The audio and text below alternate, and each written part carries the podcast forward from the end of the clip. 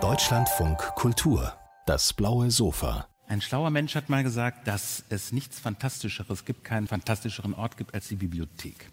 Vielleicht trifft das noch mehr zu auf das Archiv und eine gewisse Zeit im Archiv zugebracht hat der Herr, der neben mir sitzt, Philipp Felsch, und hat dort Material hervorgeholt und gelesen, fantastisches Material über Friedrich Nietzsche.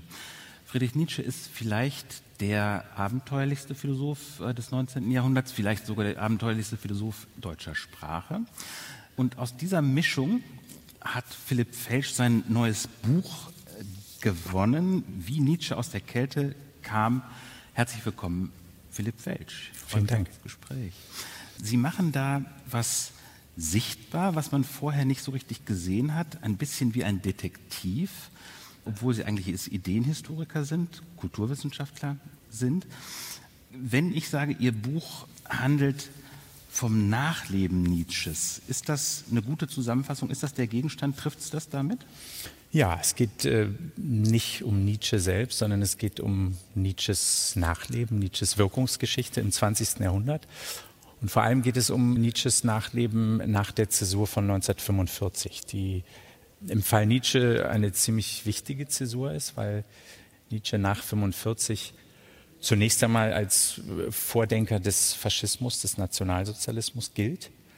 Und auf der anderen Seite gibt es ein zweites großes Fragezeichen an diesem Denker Nietzsche nach 45, weil nämlich ruchbar wird in einer breiteren Öffentlichkeit, dass die Werke, so wie sie überliefert sind, so wie sie die Schwester von Nietzsche, und das Weimarer Nietzsche-Archiv überliefert haben, die ganzen Ausgaben, die es da gibt, dass diese Ausgaben möglicherweise nicht originalgetreu sind, dass es Auslassungen, Verdrehungen und vielleicht eben sogar auch Fälschungen gibt.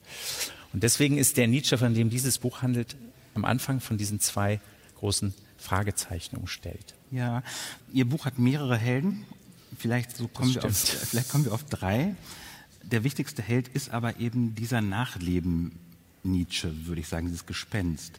Wenn wir diesen Nachleben Nietzsche vielleicht mal ganz kurz ein bisschen charakterisieren können. Der ist gestorben 1900, hatte zehn Jahre im umnachteter Wahnsinn hinter sich.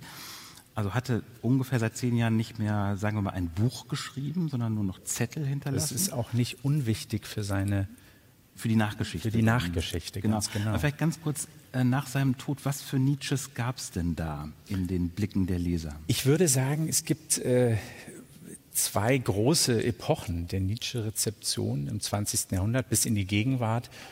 Und es gibt auch zwei große Nietzsche-Kulte. Aber vielleicht ist eine Nietzsche-Rezeption gar nicht denkbar, ohne dass dieser Autor nicht auch zu einem Kult wird. Dazu verlangt er geradezu. Also die erste Epoche der Nietzsche Rezeption im 20. Jahrhundert, in der ersten Hälfte des 20. Jahrhunderts, die kann man vielleicht so auf den Begriff bringen, dass die meisten Leser und auch äh, Exegeten Nietzsches versuchen, diesen etwas halbseidenen, schwer einzuordnenden Weltanschauungsschriftsteller, als der Nietzsche zunächst mal gilt, auf den Begriff zu bringen und zu einem ernsthaften Philosophen mit einem systematischen Werk zu machen. Und deswegen gibt es eben viele Nietzsche-Deutungen von Heidegger oder von Karl Löwit oder auch von Alfred Bäumler, einem NS-Philosophen, die eben das Gravitationszentrum dieses Werks äh, identifizieren wollen. Also Nietzsche ist dann der Denker des Übermenschen oder Nietzsche ist der Denker des Willens zur Macht oder der ewigen Wiederkehr. Und man versucht dann eben all das andere, was sich so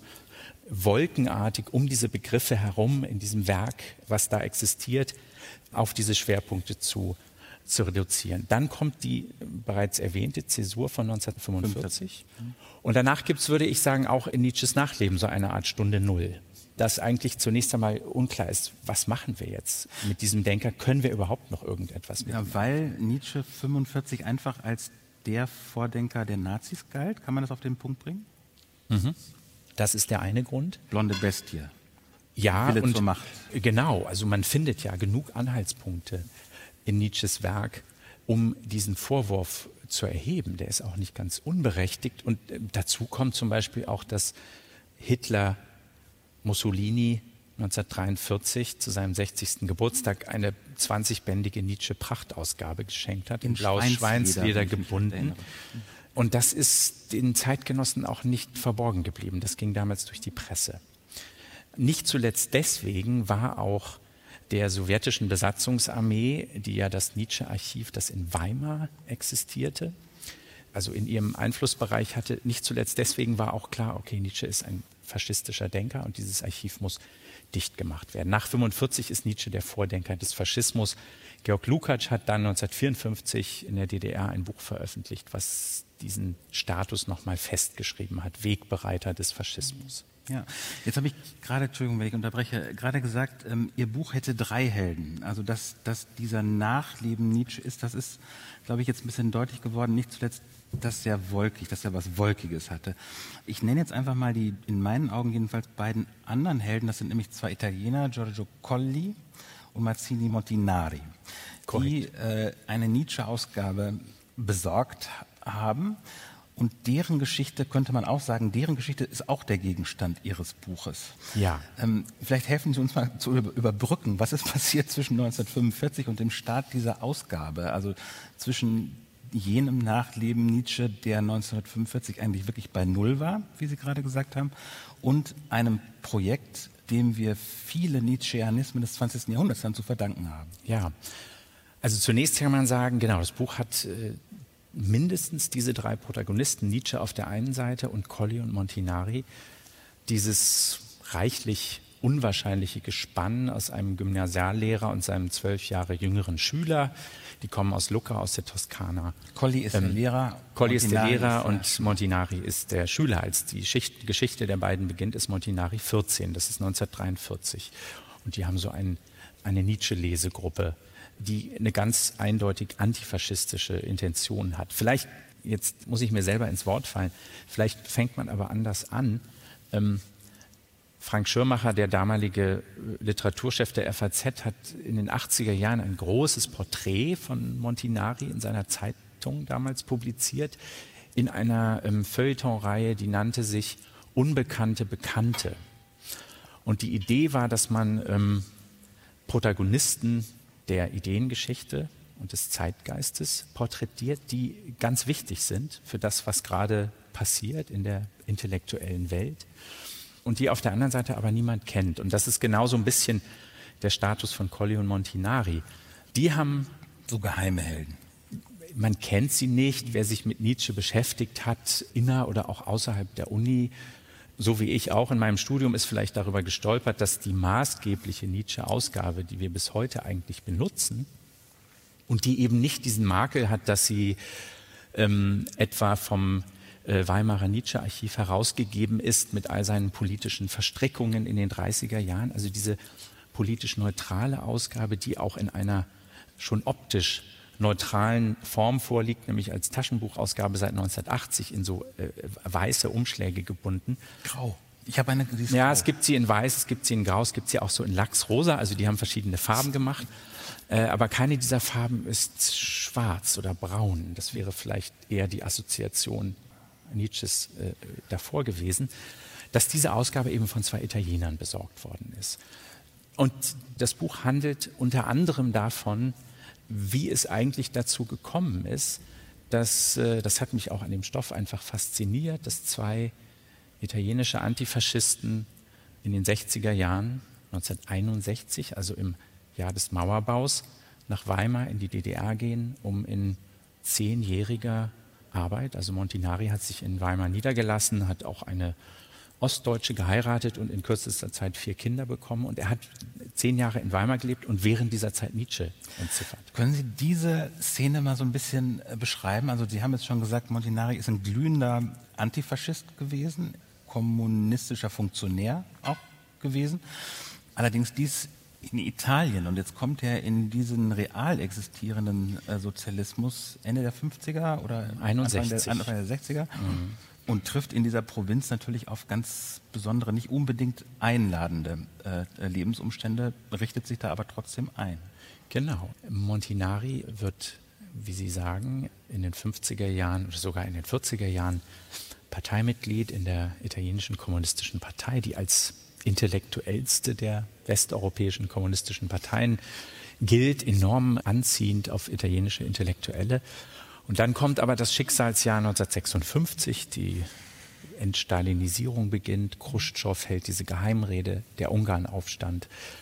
Und wie für viele andere ähm, Kommunisten und in, in, Frankreich, in Deutschland, in Italien ist 1956 für Montinari eben auch so ein Schicksalsjahr. Und er beginnt an seiner kommunistischen Weltanschauung zu zweifeln und begegnet im selben Jahr seinem alten Gymnasiallehrer Colli wieder, der eine Nietzsche-Ausgabe auf Italienisch machen möchte. Und dann hören Sie, dass es in Weimar noch ganz viel bis dato unpubliziertes Material geben soll. Und deswegen geht Montinari 1961 dann nach Weimar und beginnt diese Archivarbeit. Er, die DDR ist ganz wichtig in dieser Geschichte auch, der ostdeutsche Staat. Auf der einen Seite, ich habe es schon erwähnt, Georg Lukacs hat Nietzsche als Wegbereiter des Faschismus deklariert. Der ist in Ostdeutschland so eine Art offizieller Staatsfeind. Es gibt auch keine irgendwie öffentliche Nietzsche-Debatte oder so, bis in die 80er Jahre nicht. Montinari wird auch von der Staatssicherheit observiert. Es gibt eine, eine Akte, also ein Literaturwissenschaftler, selbst Fontane-Forscher, beobachtet da so alle, die sich für Nietzsche interessieren im Archiv, weil Nietzsche natürlich ein anrüchiger Autor ist. Und auf der anderen Seite wird Montinari aber auch ganz herzlich im Archiv aufgenommen.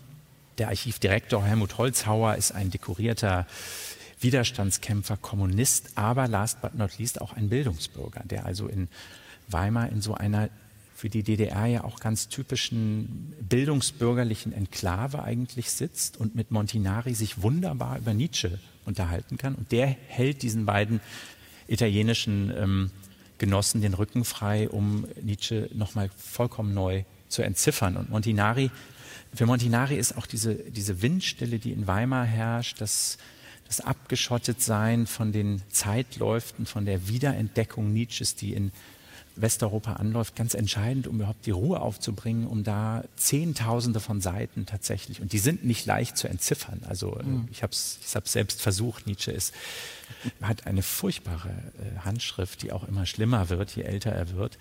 Montinari, der eben Deutsch als Fremdsprache betreibt, hat das alles nochmal komplett entziffert. Ja, wir haben jetzt gehört, es gab Nietzsche den in Anführungsstrichen Faschisten, also der zu einem solchen gemacht wurde oder als ein solcher erklärt wurde. Es gab einen Nietzsche, der eigentlich diskreditiert gewesen ist. Jetzt gerade haben wir ein bisschen was gehört von einem, sagen wir mal, grauen Nietzsche des Weimarer Archivs früher oder durch die 60er Jahre in der DDR, weil wir jetzt nicht all die vielen Facetten, die Sie in diesem Buch sichtbar machen, hier gesprächsweise sichtbar machen können. Es sind sehr viele. Also dieses Nachleben Nietzsche-Figur, die wird äh, enorm bunt und enorm lebendig, weil so viel durch diese Figur hindurch scheint. Aber mindestens eine Station möchte ich noch kurz nennen, nämlich Royaumont oder die Nähe von Paris, Frankreich 1964, wenn ich das richtig im Kopf habe. Da versammelt sich die Crème de la Crème der damaligen Nietzsche-Forschung. Und zwar interessanterweise einerseits Deutsche, die so ein bisschen von früher kommen und relativ junge französische Philosophen, die damals alle noch unter 40 sind. Und dabei aber auch diese beiden Italiener, die sich verwandelt haben im Laufe ihrer Erzählung von antifaschistischen Gymnasiallehrer und so weiter zu Hardcore-Philologen. Können Sie diese Szene vielleicht kurz mal beschreiben, ähm, aber so zusammenfassen? Was läuft, da, was läuft da, was brennt da zusammen in diesem ja, ähm, dieser Konferenz? 1964 äh, treffen Colli und Montinari auf jene französischen Philosophen, die Nietzsche federführen, könnte man sagen, ähm, in der zweiten Hälfte des 20. Jahrhunderts, ab den 60er, 70er Jahren, ganz neu gedeutet haben und zu einem neuen Zeitgeist und, und Kultautor auch gemacht haben. Also hier ähm, bewegen wir uns jetzt. Der war ja schon mal Kultautor. Ja, er ist das zweimal. Es gibt zwei große Nietzsche-Kulte, würde ich sagen, im 20. Jahrhundert. Das eine ist der Nietzsche des frühen 20. Jahrhunderts, der starke Affinitäten tatsächlich auch zu den faschistischen Bewegungen dieser Zeit hat. Und der zweite Nietzsche-Kult äh, hat seinen Höhepunkt in den 70er, 80er, 90er Jahren des 20. Jahrhunderts und wirkt bis heute nach, obwohl er sicherlich ausgelaufen ist. Und das ist eigentlich der Nietzsche der postmodernen französischen Philosophie. Und sogar von italienischen Linksterroristen, die Zarathustra-Zitate irgendwo Genau, die haben natürlich auch diesen poststrukturalistischen Nietzsche, der eine starke Affinität zur neuen Linken aufweist, gelesen. Also dieser französische Nietzsche, das ist der Nietzsche, der im späten 20. Jahrhundert wiederkehrt. Und das ist ein Nietzsche, der vor allem auch ein Sprachereignis darstellt. Also während die frühen Interpreten versucht haben, Nietzsche auf den Begriff zu bringen, ich habe es vorhin schon kurz erwähnt, und einen ernstzunehmenden Philosophen aus Nietzsche machen wollten, ist für die Franzosen, also Derrida, Deleuze, Foucault, und Tutti Quanti, äh, all diese Namen, die wir kennen, ist ganz entscheidend, dass Nietzsche eigentlich die Form des philosophischen Sprechens und Schreibens gesprengt hat. Aber wie konnte das passieren? Es ist jetzt eigentlich schon meine letzte bis vorletzte Frage, dass dieser Nachleben Nietzsche so rechts werden konnte, so links werden konnte, oder jedenfalls es gab einen Rechts- und Links-Nietzscheanismus, und mittendrin diese beiden Italiener, die eigentlich doch nur buchstabengetreu jeden Zettel von Nietzsche veröffentlichen wollten. Naja, Nietzsche war neben allem anderen selbst auch noch Philologe. Das heißt, man kann auch Nietzsche lesen und auf die Idee kommen, dass Philosophie eigentlich eine höhere Form von Philologie ist. Und dass, wenn wir Philosophie treiben wollen, wir uns die Dokumente anschauen müssen, die historischen Dokumente.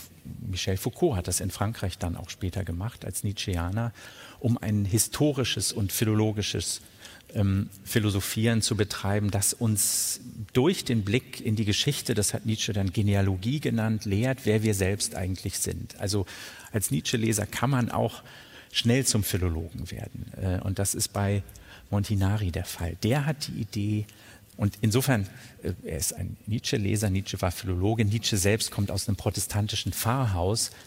Die Philologie hat auch so eine protestantische Seite. Colli und Montinari sind eigentlich die Protestanten in der Wirkungsgeschichte von Nietzsche, die gegen die ältere katholische Orthodoxie der Nietzsche-Deutung sagen, wir müssen zurück zum Text, wir wollen jetzt die Buchstabenwahrheit von Nietzsche freilegen. Letzte Frage, große Frage, schließt direkt daran an. Kurze, an, kürzeste Antwort bitte. Colli und Montinari, so wie Sie es jetzt sagen, die wollten irgendwie den wahren Nietzsche hervorbringen. Gibt es den wahren Nietzsche?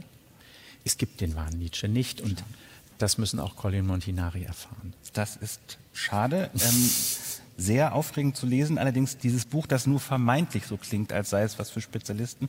In Wirklichkeit ist es eine sehr, sehr aufregende und exzellent geschriebene Ideengeschichte über 40 Jahre hinweg. Danke, Philipp Felsch. Vielen Dank Ihnen.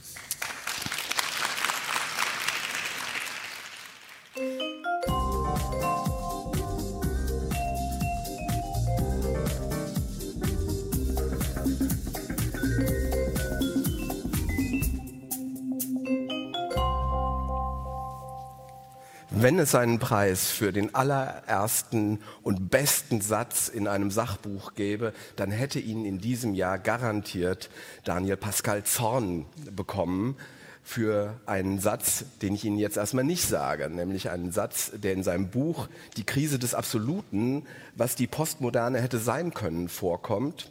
Daniel Pascal Zorn lehrt Philosophie an der Bergischen Universität in Wuppertal, wo er das Zentrum für Prinzipienforschung leitet. Ähm, er hat viele Bücher veröffentlicht, unter anderem mit Maximilian Steinbeiß und Per Leo ein bekanntes Buch mit rechten Reden, wo es um den Rechtspopulismus geht, oder auch eine Logik für Demokraten. So, Jetzt gibt es aber dieses Brikett, die Krise des Absoluten, ein sehr dickes Buch, das mit einem ganz kurzen Satz beginnt. Herzlich willkommen auf dem blauen Sofa, Daniel Pascal Zorn. Und jetzt wollen Sie wahrscheinlich diesen Satz hören. Die Postmoderne ist an allem schuld. Das ist der Satz. Das ist der Satz. Die Postmoderne ist genau. an allem schuld. Gemeint ist, sie ist schuld am Verlust der Wahrheit, der Vernunft, äh, am Relativismus, am Moralismus der Gegenwart und sogar an der Identitätspolitik, die uns jetzt gerade beschäftigt. Ähm, diesen Satz meinen Sie nicht selber, sondern Sie legen ihn der intellektuellen Öffentlichkeit in der Beurteilung der Postmoderne in den Mund. Herr Zorn, wo nehmen Sie das denn wahr? Also aktuell kann man es wieder wahrnehmen in einem aus Amerika äh, kommenden Diskurs, wo es darum geht, die Frage zu stellen, wo kommt denn all diese ganze Moralisierung her? Und das verortet man dann eben typischerweise bei französischen Philosophen, die man eben der Postmoderne zuordnet. Man könnte auch sagen Postmodern Cultural Marxism, also postmoderner Kulturmarxismus. Das ist so ein Schlagwort, was sehr aktuell ist. Aber das geht weit zurück und äh, ist eigentlich schon 40 Jahre alt, dieses Vorurteil über die Postmoderne. Wollen Sie mit dem Vorurteil denn eigentlich aufräumen? Ein bisschen vielleicht. Insofern, als dass man, wenn man die Frage stellt, was ist denn die Postmoderne, erstmal auf ganz viele Nebelwolken stößt und äh, dann die Frage stellen muss, wo kommt dieser Begriff her und was haben diese Philosophen oder Denker eigentlich tatsächlich geschrieben? Aufräumen kann man damit insofern nicht wirklich, weil der Begriff ja jetzt in der Welt ist. Und insofern habe ich jetzt den Untertitel auch gewählt, nicht was ist die Postmoderne oder was war sie, sondern was hätte sie sein können, wenn wir sie vielleicht anders wahrgenommen hätten. Wie hätte man sie denn wahrnehmen müssen? Man hätte vielleicht äh, ein bisschen mehr die Frage stellen müssen, von wo aus diese Philosophen ihre Frage stellen und in welcher Situation sie sie stellen. Von wo aus bedeutet, welche Denkprobleme sind das eigentlich, die da eine Rolle spielen? Also das sind ja alles akademische Philosophen, die in einer typisch akademischen Diskussion groß geworden sind, aber auch in einer historischen Situation, in der die Gesellschaft sich wandelt. Ja, nach dem Krieg, als immer mehr Kinder geboren werden, äh, verändert sich diese Gesellschaft. Die alten elitären Institutionen verlieren an Wert. Die neuen Universitäten werden ausgebaut, immer mehr Menschen studieren. Und in dieser Zeit äh, entsteht diese sehr eigentümliche Mischung aus Theorie und marktförmiger, äh, ja, intellektuellen Diskurse oder vielleicht auch marktförmiger Theorie, die dann eben in diese seltsame Mischung gründet, die wir hier als Postmoderne vor uns haben. Also landläufig äh, versteht man ja unter Postmoderne eine französische Denktradition mit äh, den Meisterdenkern Michel Foucault, Gilles Deleuze, äh, dem Lyotard und Jacques Derrida. Für Sie ist das aber nur ein Teil in einer Denkbewegung, die man heutzutage, also auch vielleicht aus der Distanz, postmodern nennen könnte. Genau, wenn man sich diese vier französischen Denker anschaut, man könnte noch Richard Rorty aus den USA dazu nehmen, dann kann man die Frage stellen, was ist das, was sie gemeinsam haben? Und ich bin äh, philosophischer Komparatist, das heißt, ich vergleiche Philosophien miteinander, auch da, wo ich arbeite. Und das, was sie gemeinsam haben, ist eben eine Frage, die auch andere Denker äh, in dieser Zeit formuliert haben. Und ein paar davon habe ich dann eben hinzugenommen, auch weil es ganz reizvoll war, die vermeintlichen Gegner der Postmoderne oder diejenigen, die man da eigentlich überhaupt nicht zuordnet, mal mit ihnen in einen Vergleich zu stellen und die Frage zu stellen, haben die nicht was gemeinsam? Fragen die nicht alle danach, wie man die bürgerliche Gesellschaft von ihnen kritisieren kann, wenn man zu ihr dazugehört. Das ist so der Grundwiderspruch, in dem die sich alle bewegen. Und es gibt einen Ausreißer, das ist Heinz von Förster, der aber auch als Begründer des radikalen Konstruktivismus mit in diesen postmoderne Diskurs gehört. Und so habe ich meine acht Protagonisten gefunden. Ja, das ist so acht Ritter der Tafelrunde. Dazu gehört auch noch Theodor W. Adorno, den man jetzt auch nicht so unmittelbar unter die postmodernen Philosophen genommen hätte. Und auch Joachim Ritter, ein Münsteraner. Eigentlich hat man den lange Zeit als Philosophiehistoriker äh, verortet, weil er ein großes Wörterbuchprojekt realisiert hat, nämlich das historische Wörterbuch der Philosophie. Wieso sind solche Figuren wie Adorno oder der oft als rechts hegelianisch, also eine bestimmte Denktradition, die nach Hegel sich gebildet hat, wahrgenommene Joachim Ritter denn da in dieses postmoderne Universum hineingenommen worden? Na, ähm, die Epoche, die ich untersuche, ist eben eine, die man eben als Epoche der bürgerlichen Gesellschaft in einem klassischen Zuschnitt äh, beschreiben könnte. Also das, was nach der Französischen Revolution anhebt und dann nach dem Zweiten Weltkrieg langsam endet und sich in eine Massengesellschaft verwandelt.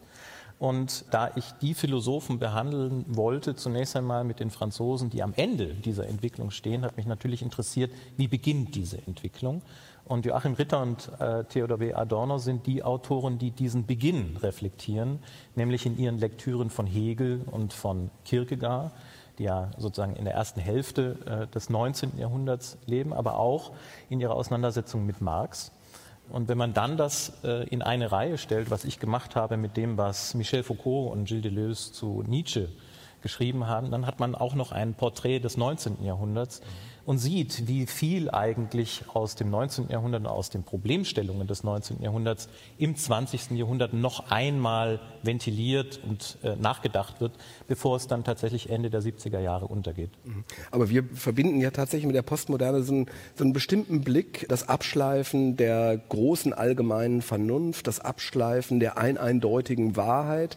Ähm, das ist ja sozusagen eigentlich der Kern äh, dessen. In Ihrem Buch taucht es aber nur so am, am Rande auf. Da würde man dann sagen, ja, was ist denn eigentlich das, was die Denker der Postmoderne, inklusive jetzt mal den größeren Rahmen mit Adorno und den anderen dazugenommen, Rorty, ähm, was macht die wirklich vergleichbar? Was sind die ähnlichen Fragestellungen, die die umtreiben? Also Sie haben schon zwei Stichworte genannt, die eine Wahrheit oder eben auch diese große Vernunft. Das sind äh, Prinzipien, von denen her wir Welt verstehen. Ne? Wenn wir die Wahrheit kennen, dann wissen wir, wie wir die Welt äh, zu nehmen haben. Äh, und manchmal wissen wir auch, wie wir Macht ausüben können. Ja, klingt ja nicht ganz falsch. Genau, das klingt nicht ganz falsch. Ähm, und dennoch äh, identifizieren diese Philosophen diese Wahrheit und diese Vernunft, aber eben auch den Menschen im Zentrum von allem oder auch seine Psyche, äh, die Geschichte des Menschen, all diese Figuren, mit denen man immer sagt, von dort her können wir uns verstehen. Das ist das Prinzip unseres Lebens. Das identifizieren sie als Formen eines älteren Problems der Philosophie, das ich das Absolute genannt habe. Das könnte man äh, vor dieser Zeit der bürgerlichen Gesellschaft Gott nennen zum Beispiel oder eben auch äh, die Gottesherrschaft des absoluten Monarchen. Und als das gestürzt wird, so geht die Erzählung der Aufklärung, treten wir eigentlich in die Welt sozusagen der Republik und der Demokratie ein. Und diese Philosophen nehmen wahr, dass die bürgerliche Gesellschaft sehr wohl auf dieses Absolute immer wieder hinzielt und diese absolute Wahrheit versucht zu finden. Und das, was sie kritisieren, ist nicht Wahrheit als wissenschaftliche Wahrheit, die nehmen sie selber in Anspruch, sondern dieser übersteigerte Wahrheitsanspruch, eben der absoluten Wahrheit und ja. der absoluten Vernunft auch als Machtmittel. Ja, indem man bestimmte Argumentationsformen als vernünftig charakterisiert, charakterisiert man ja gleichzeitig bestimmte Argumentationsformen als unvernünftig und macht so ein Einschluss-Ausschlussverfahren. Genau, also das ist sozusagen etwas, was Sie sehr stark wahrnehmen, dass es eine harte Trennung gibt zwischen Vernunft, die Unvernunft produziert, Rationalität, die Irrationalität produziert sozusagen, womit man sehr schnell auch die Gegner, auch politische Gegner als irrational und als unvernünftig darstellen kann. Und die philosophische Frage war aber immer, ähm, wie kann man das rechtfertigen, ohne von vornherein Recht zu haben, sondern wie kann man das rechtfertigen, indem man fragt, welche Voraussetzungen werden da gemacht.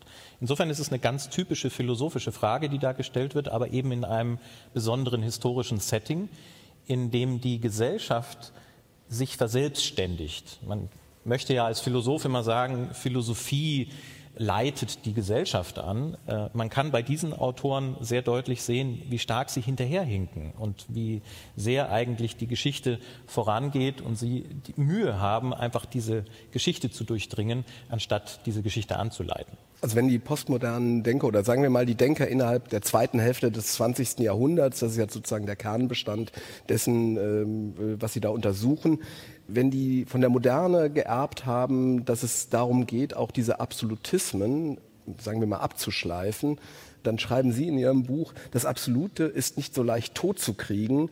Wenn es eine Einsicht gibt, die das philosophische Denken im 20. Jahrhundert immer wieder formuliert, dann ist es diese.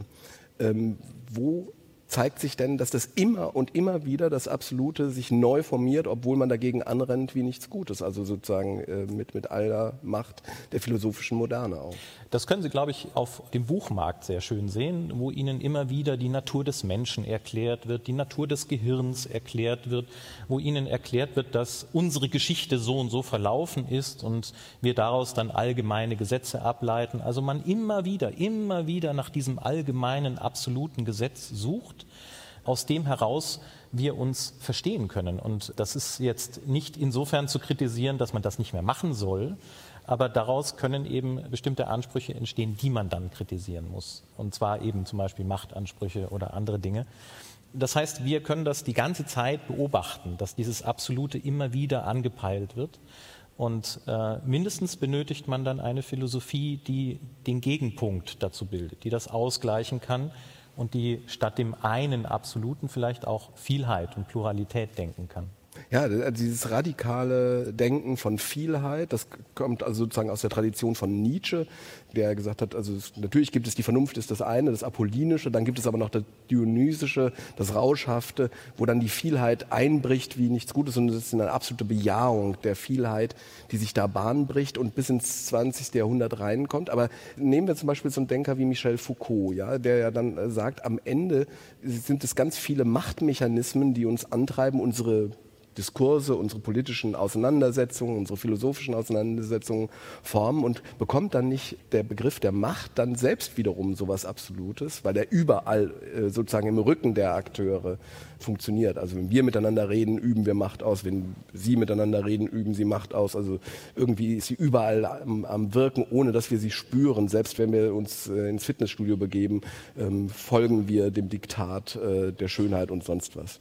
Genau, also Foucault würde Ihnen wahrscheinlich antworten, äh, wenn ich das äh, beanspruchen darf. Er würde sagen, ja, das ist ein Aspekt, den ich beschreibe.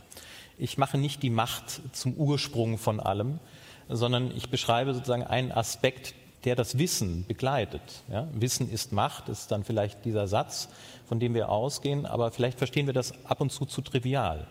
Und zweitens würde Foucault sagen, diese Vielheit der Macht bedeutet eben auch, dass es ständig Ausgleich gibt. Macht bedeutet nicht immer nur Konzentration von Macht, sondern auch Diffusion, Ausbreiten, bedeutet auch Vielheit von Macht, das heißt auch von Macht, die sich gegen Macht wendet.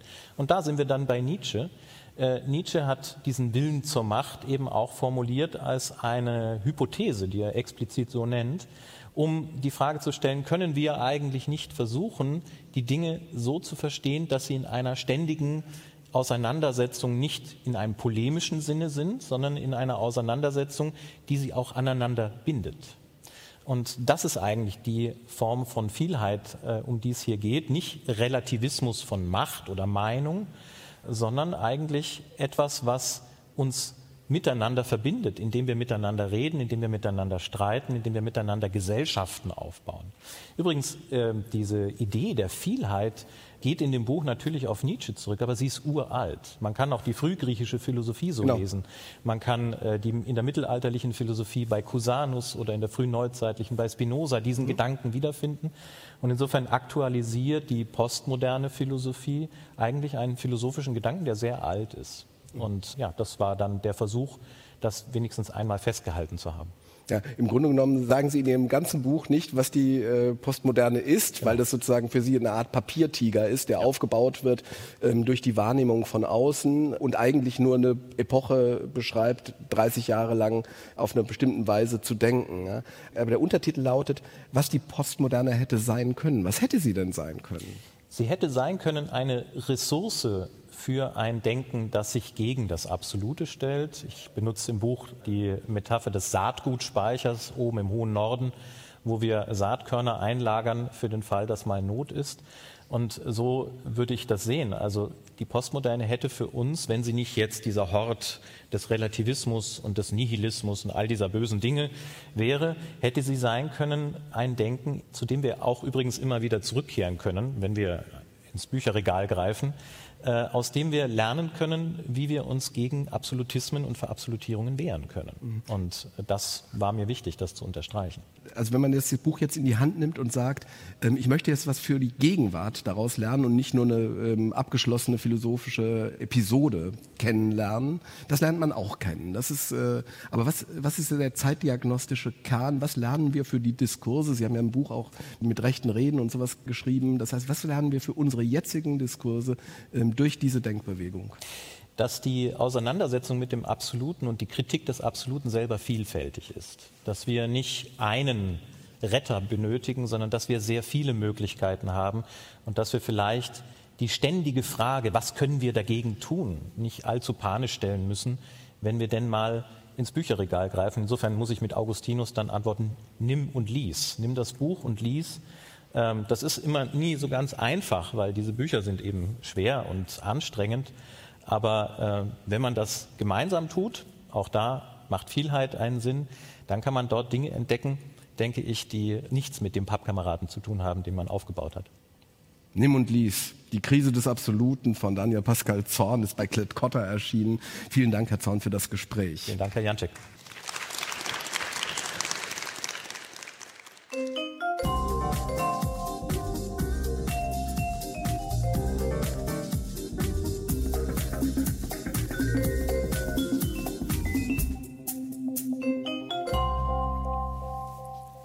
Schon viele Bücher über Kunst geschrieben und einige auch über den Konsum. Und man könnte jetzt auf die Idee kommen, das seien getrennte Sphären. Hier die hehre Kunst, dort der schnöde Konsum. Doch das ist längst nicht mehr der Fall, glaubt der Kunsttheoretiker Wolfgang Ulrich, vor allen Dingen in seinem neuen Buch mit dem programmatischen Titel Die Kunst nach dem Ende ihrer Autonomie. Das ist ja so ein Frontalangriff auf die autonom sich denkende Kunst. Und die autonome Kunst, das war ja eine Errungenschaft der Moderne. Ja? Also die Kunst nicht mehr im Bann äh, von Machthabern, die sich autonom gemacht hat, seit dem 18. Jahrhundert, vielleicht sogar etwas früher, äh, aber vor allen Dingen im 18. Jahrhundert und bis heute eigentlich als immer wieder autonom sich verstehende Kunst gegen bestimmte Zurichtungen protestiert und immer auch wieder jetzt gerade auch im politischen Sinne sagt, Kunst ist autonom, sie darf Erdogan beschimpfen, äh, sie darf alles Mögliche tun äh, mit Schmähgedichten und dergleichen. Wie kommen Sie denn auf die Idee, dass die Kunst und die Autonomie mittlerweile getrennte Wege gehen. Ja, also der Titel ist jetzt nicht als Angriff gemeint oder als äh, Titel eines Manifestes, dass ich mir das einfach so wünschen würde, sondern es ist eher mal Ausdruck einer Beobachtung, die ich äh, glaube, so machen zu können, um Ihre Worte aus der Anmoderation aufzugreifen. Ich glaube, die Kunst ist eben nicht mehr so her wie früher, der Konsum nicht mehr so schnöde wie lange Zeit. Das heißt, was sehr getrennt war, kann sich plötzlich annähern, kann sich verbinden. Und wir haben eben heute sehr viele, sehr sagen, erfolgreiche, aufmerksamkeitsstarke, publikumsstarke Formen von Kunst, die zugleich aber auch sagen, eine konsumistische Dimension haben, also wo sich sagen, das auch sehr stark über den Besitz zum Beispiel definiert. Und ähm, Haben Sie dafür ein Beispiel? Also so also im ersten Kapitel bringe ich eine ganze Palette von Sneakers, also von Sportschuhen, die von Künstlerinnen und Künstlern produziert oder zumindest mitproduziert sind, die den Anspruch haben, Kunstwerke zu sein, aber zugleich natürlich trotzdem funktionale Laufschuhe zu sein oder Sammelobjekte zu sein oder vielleicht auch eine politische Botschaft noch zu haben. Und ja, sowas ist dann natürlich auch schon Ausdruck eines neuen Verständnisses, Selbstverständnisses von Kunst, das nicht mehr über Autonomie definiert ist. Jetzt kann man natürlich lange reden, was genau mit dieser Autonomie eigentlich gemeint ist. Wovon nimmt man da Abschied, freiwillig, unfreiwillig? Sie haben ja schon mal so einen Autonomiebegriff gerade skizziert. Da wären wir vielleicht auch ein bisschen traurig, wenn das völlig verschwinden würde. Also, dass Kunst so ein Feld ist, wo sagen auch über die eigenen Bedingungen reflektiert wird und deshalb auch die Kriterien der Beurteilung immer wieder auch neu bestimmt werden. Das ist ja schon eine Errungenschaft auch der Kunst in der Moderne. Da wäre es schade, wenn das äh, jetzt völlig preisgegeben würde und auch Kunst genauso nachfrageorientiert nur noch entstehen würde wie eben Dinge des Alltagskonsums. Andererseits, gerade wenn wir Debatten aus den letzten Jahren anschauen, stellen wir fest, dass Kunstautonomie oft sehr schnell kurz geschlossen wurde mit Kunstfreiheit und Freiheit dann auch so, äh, sagen, die Kunst darf alles und äh, sagen, als sei Autonomie gleich gleichbedeutend mit einer Lizenz zur Rücksichtslosigkeit. Und wenn wir da vielleicht feststellen, na, das ist heute nicht mehr so pauschal akzeptiert, man erwartet inzwischen vielleicht eben auch von Künstlerinnen und Künstlern, dass sie zum Beispiel auf ökologische Bedingungen achten der Produktion ihrer Werke, dass sie bestimmte Rücksichten eben nehmen auf, auf Minderheiten, auf große Themen der Gesellschaft. Da war die Kunst halt lange auch ein bisschen im Rückstand. Und da kann sie auch gewisserweise was lernen von manchen Feldern des Konsums, von Start-ups, die sich vielleicht eigens gegründet haben, um bestimmte Themen, Probleme der heutigen Welt äh, anzugehen. Und das beobachte ich jetzt eben auch seit einigen Jahren, dass hier jetzt das Song auch in die Kunst übergeht, diese Debatten. Und ich empfinde diesen Teil jetzt nicht als eine Verlustgeschichte, dass sagen, diese unbeschränkte Freiheit vielleicht nicht mehr gegeben ist, sondern eher sagen, als eine Steigerung der Ansprüche an Kunst. Also dass es uns eben nicht mehr nur reicht, dass ein Werk formal brillant ist und originell ist und uns einfach aufgrund seiner ästhetischen Eigenschaften umhaut, im besten Fall, sondern dass man eben merkt, oh, die Person, die das geschaffen hat, hat auch noch eine Sensibilität ähm, für eben zum Beispiel ökologische Belange oder hat auch eine zivilgesellschaftliche Verantwortung noch mitempfunden und da eine Form gefunden, um das rüberzubringen. Sie haben jetzt auf der einen Seite gesagt, dass die Kunstfreiheit oft auch in Anführungsstrichen missbraucht wurde als eine Form von Rücksichtslosigkeit, die man einfach eingehen kann, weil man das Label Kunst draufkleben kann. Auf der anderen Seite gibt es in Ihrem Buch eine, eine starke Tendenz zu sagen,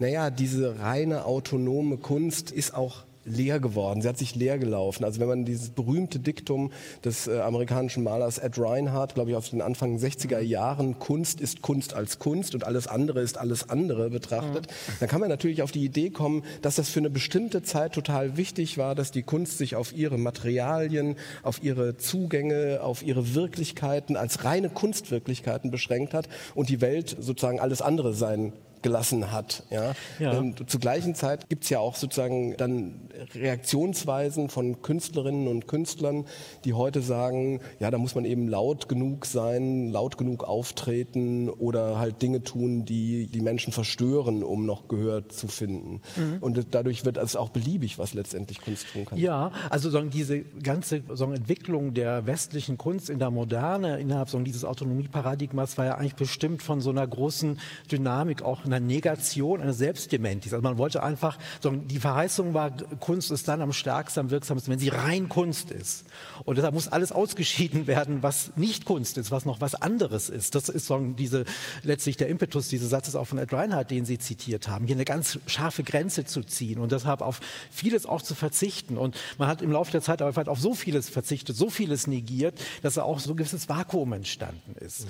Und jetzt mm, scheint mir eben so ein ganz anderer Grundsatz vorzuherrschen, nicht mehr sondern diese Idee der Negation, sondern eher eine Idee der Addition.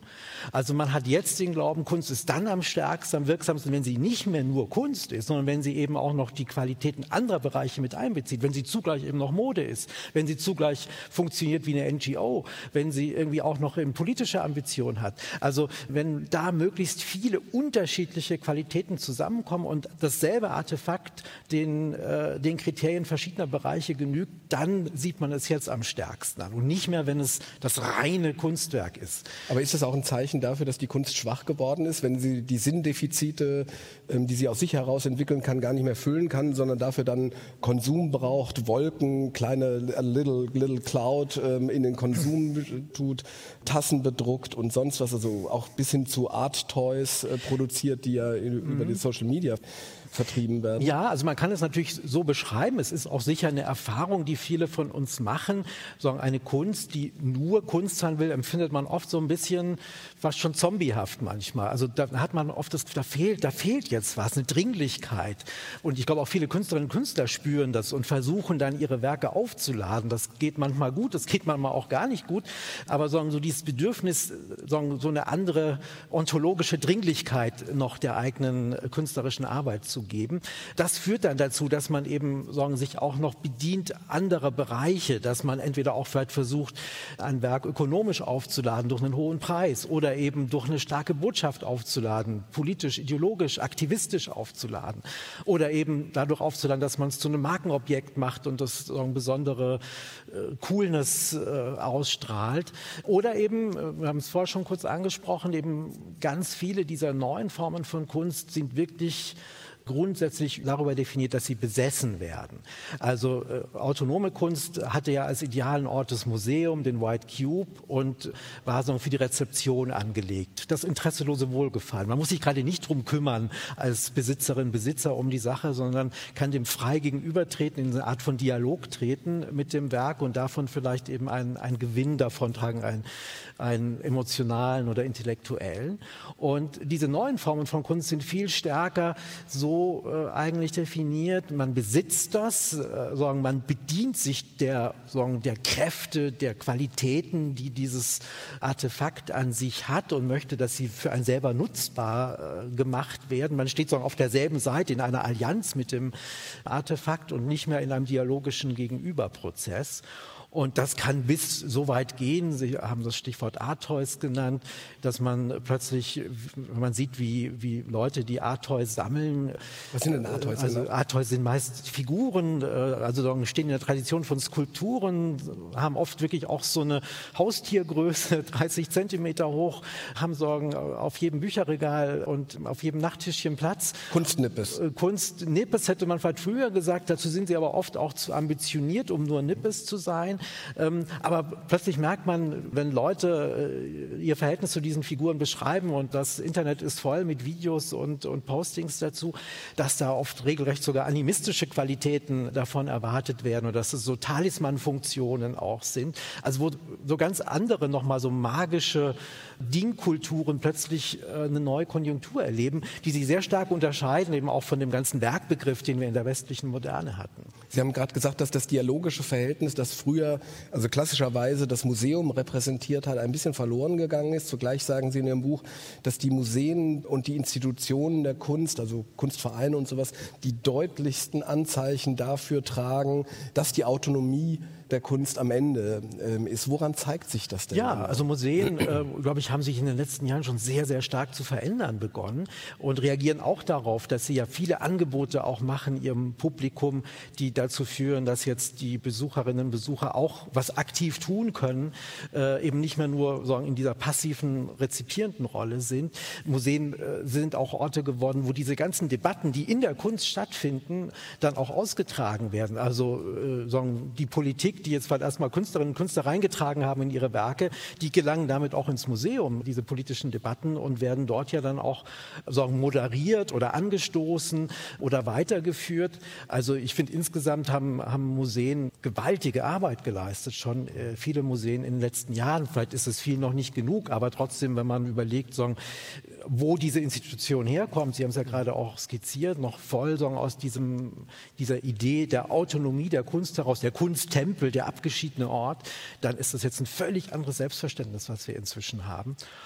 Ähm, diese Ansprüche, die da an Museum rangetragen werden, genau. ist das eigentlich gut für die Museen oder ist das eigentlich eine, sagen wir, problematische Sichtweise? Denn das ist ja dann sofort immer wieder der Vorwurf, der dann kommt, dass man sich auf die Freiheit der Kunst beruft und dass, dass man das ertragen müsse. Früher war es gewöhnlich, dass Kunst irritieren sollte, auch dem Betrachter vor den Kopf stößt. Heute hängen an den Gemälden oft, äh, oder ich habe das schon zumindest gesehen, dass da so eine Triggerwarnung dran ist. Also wenn Sie hier weitergehen, könnte es sein, dass Sie in Ihren moralischen Gefühlen, äh, sagen wir, gestört oder beeinträchtigt mhm. werden oder ja, also ich finde es erstmal eine gute Entwicklung. Ich finde, das ist eine zivilisatorische Leistung auch, dass man hier sensibler ist gegenüber auch für den Empfindungen einzelner Besucherinnen und Besucher.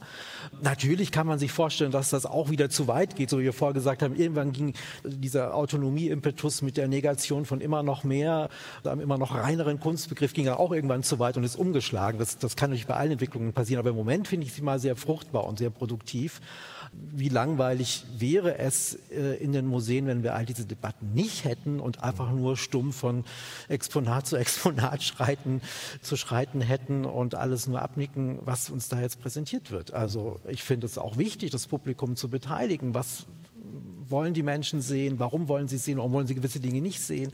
Das ist total wichtig. Aber wenn man eben mal guckt, diese ganzen Debatten der letzten Jahre, die so aufgeregt diskutiert wurden, in Manchester als ein, ein Werk auch aus Salonmalerei abgehängt wurde zum Beispiel, also, oder als, als die Petition gab, in New York ein Balthus-Gemälde abzuhängen. Diese Werke hängen alle nach wie vor an ihrem Ort. Da gibt es vielleicht jetzt ein anderes Schild daneben, da gibt es vielleicht mal eine Podiumsdiskussion oder einen Workshop oder irgendwas dazu. Es ist aber überhaupt nicht so, dass jetzt hier ein großer Kanonwechsel in dem Sinn am Gange wäre, dass viele Werke jetzt in die Depots verschwinden und nie wieder gezeigt würden. Also das kann ich überhaupt nicht beobachten. Das ist eine sehr hochgekochte, oft auch leider sehr ideologisch geführte Debatte, die der Wirklichkeit nicht gerecht wird. Ja, Sie versuchen ja da so ein bisschen zur Versachlichung beizutragen.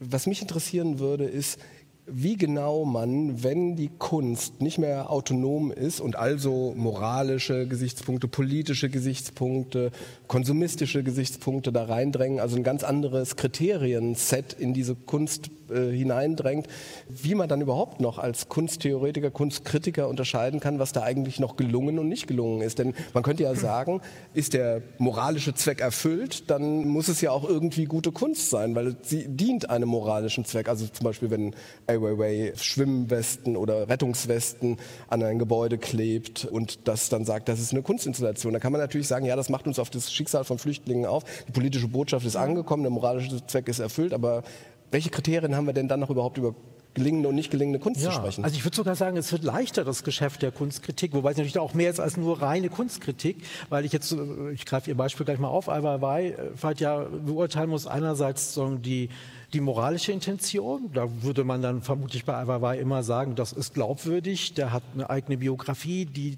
das erklärt, was er macht. Da ist eine unglaubliche Energie im Spiel, um, um, um seine Anliegen sichtbarer zu machen. Damit hat er auch Erfolg. Wir wissen wahrscheinlich alle mehr über Flüchtlingslager durch ihn, als wenn es ihn nicht gäbe.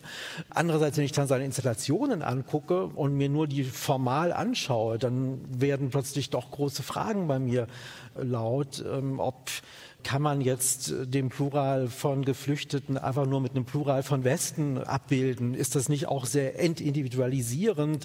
Sind dann Geflüchtete nicht doch wieder nur so eine anonyme, auch vielleicht sogar bedrohliche Masse, die da auf uns zukommt und unsere Kultur besetzt? Und da würde ich jetzt sagen, als jemand, der durchaus auch noch sagen mit aus der Moderne der Kunst und ihren Kriterien kommt, äh, sagen, formal sind die Arbeiten schlecht. Also als aktivistische äh, Figur großartig, als Künstlerfigur eher nicht so großartig. Und, und ich glaube, sowas kann man natürlich immer dann gegeneinander stellen. Dann gibt es Werke, da würde man sagen, das ist als Kunst großartig, aber auch vielleicht eben als Designobjekt oder auch als aktivistisches Projekt. Und bei was anderem ist es umgekehrt als bei Ai Da ist es vielleicht unter künstlerischen Kriterien sehr beeindruckend, aber vielleicht äh, ja, weltanschaulich ein bisschen unterbelichtet. Also ein Restautonomie gibt es auch noch in der Fall. postautonomen ja. Kunst. Vielen Dank, Wolfgang Ulrich. Herr Janczek, danke. Ein echtes Debattenbuch, die Kunst nach dem Ende ihrer Autonomie. Erschienen ist das Ganze im Wagenbach Verlag. Vielen Dank, Herr Ulrich. Danke, Herr Janczek.